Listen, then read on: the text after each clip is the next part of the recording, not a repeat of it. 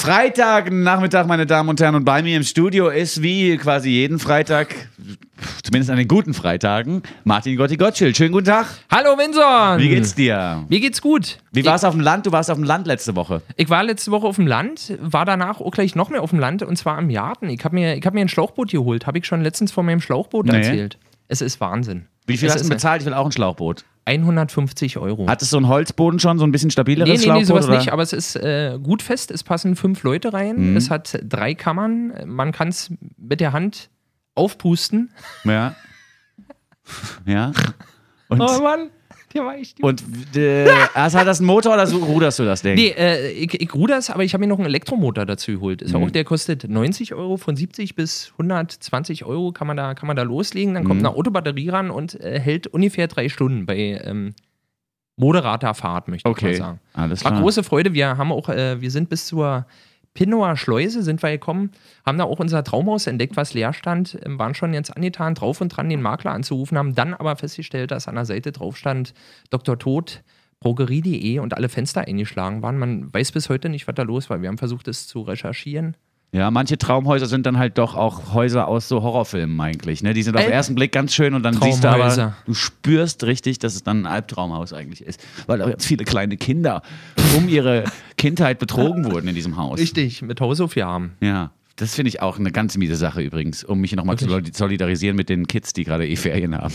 Das stimmt aber wirklich, wa? Es ist ja sowieso die Frage, Studium und Schule, muss es heutzutage noch sein? Kann man sich nicht sozusagen, also Schule schon, aber Studium kann man sich nicht vieles ersparen, indem man sich im Internet vorbildet und dann vielleicht nur noch ein Jahr studiert, anstatt drei oder vier. Ich- das sollte doch einfach drin sein. Ja, Im oder? Prinzip müsste das Internet genau diese Möglichkeit eröffnen. Also man müsste doch, wie, wie zum Beispiel beim Leistungssportler, wenn einer völlig durchtrainiert ankommt und sagt, er möchte den 100-Meter-Lauf machen, wird Mhm. doch keiner sagen, nee, du musst erst noch zwei Jahre Training machen. Dann würde ich sagen, probier's. Ja, Kann man doch so auch mal machen. Würde ich sagen, mein Vorschlag, aber ich bin noch ein bisschen locker drauf, wegen Ja, Urlaub naja, und und, so. du bist halt auch jemand, der sich im Internet die ganze Zeit fortbildet und das halt auch nutzt, wie sonst kaum ein anderer.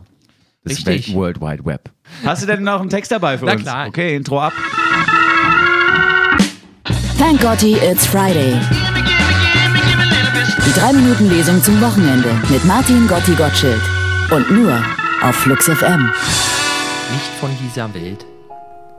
Ich bin 1976 in Ostberlin geboren und habe somit den größten Teil meiner Kindheit im warmen Schoß des Sozialismus verbracht. Ich fuhr regelmäßig ins Ferienlager, war Kassierer im Gruppenrat und begeistertes Mitglied der AG Kochen und Backen. Im Jahr 1988 kam es, hervorgerufen durch unseren außerordentlich zielorientierten Geschichts- und Erdkundeunterricht, zu einem bemerkenswerten Missverständnis, welches deutlich zeigt, dass ich mich damals bildungstechnisch auf sehr dünnem Eis bewegt habe. In jedem Jahr nämlich besuchten meine Mutter und ich das Kino Kosmos, welches wohl mit Abstand den besten Monosound im ganzen Land hatte.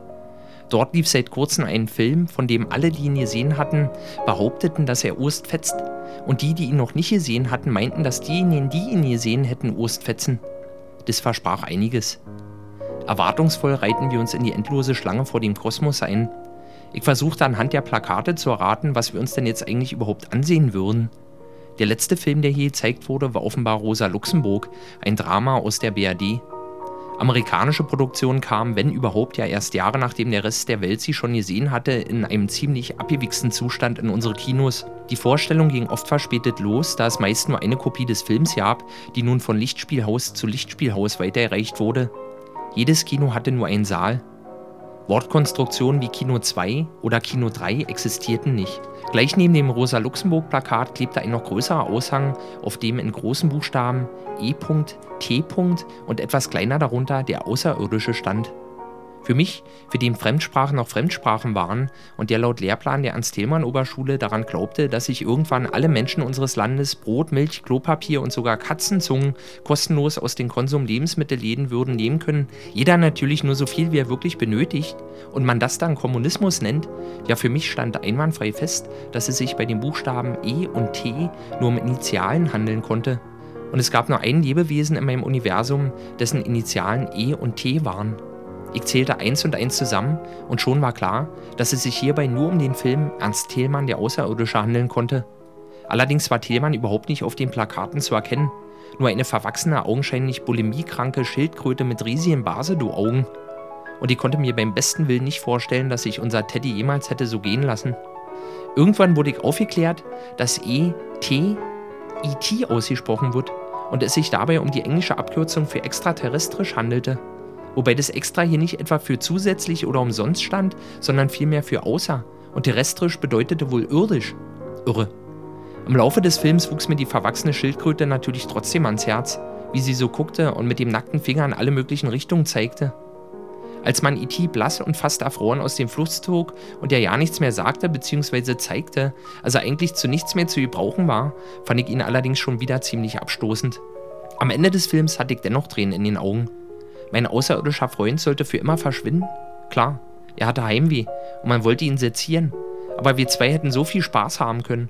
Und stundenlang Frauenperücken aufsetzen, BMX-Rad fahren, Blutsbruderschaft schließen, offene Wunden mit dem Finger schließen oder einfach nur im Dunkeln leuchten. Die 3-Minuten-Lesung zum Wochenende. Nur drei Minuten, nur freitags und nur auf Flux FM. Was hast du denn heute noch vor? Heute, heute, ich we- weiß noch ja nicht so richtig. Mal schauen, ich, vielleicht gehe ich mal ins Freilichtkino. Aha. Ich mache mir mal Sorgen. Das Wetter ist ja so gemischt. Ich mache mir oft Sorgen um, um, um Unternehmen in unserer Region. Und kaufe da ein oder gehe da hin, obwohl ich selber ja nicht so viel Geld habe. Ja. Machst du das auch? Ja. Gelegentlich.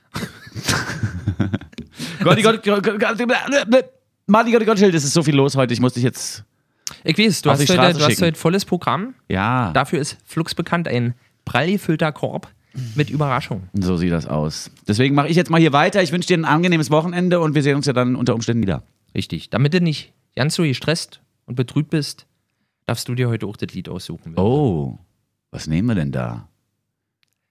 Mal hören. Ah, und was sagst du? Ja, gut.